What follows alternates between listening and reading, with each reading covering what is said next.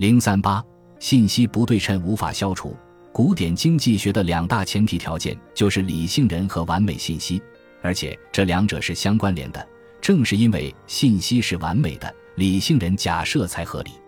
所谓的完美信息，就是指信息是对称的。说的更明白一点，就是你知道的我也知道，我知道的你也知道，所有的信息都是共同知识，而且所有人获取信息的时间也是一样的。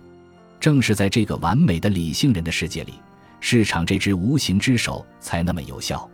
但在现实世界里，并不是所有的选择都是在完美信息的条件下做出的。在这个看似完美的市场里，到处存在着不完美的信息。来自芝加哥大学的经济学家们最先注意到这个问题。起初，他们研究的重点只是生产者和消费者如何搜寻。获取那些使交易顺利完成的信息。随着研究的深入，他们发现了许多惊人的结论。乔治·约瑟夫·施蒂格勒，这位信息经济学的开创者，在大学的时候由于缺乏信息，经常选错课，于是选了一堆实用的商业课程和许多政治学科目。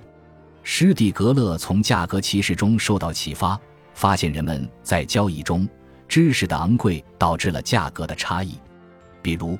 为了买一辆称心如意的汽车，人们可能要花一整天时间走访八至十家汽车经销商进行对比选择。因此，信息不仅不是免费的，甚至要付出高昂的代价。一九六一年，施蒂格勒发表了著名论文《信息经济学》，第一次提出了信息经济学的概念，由此开创了信息经济学。不对称信息在经济学中占据了重要地位。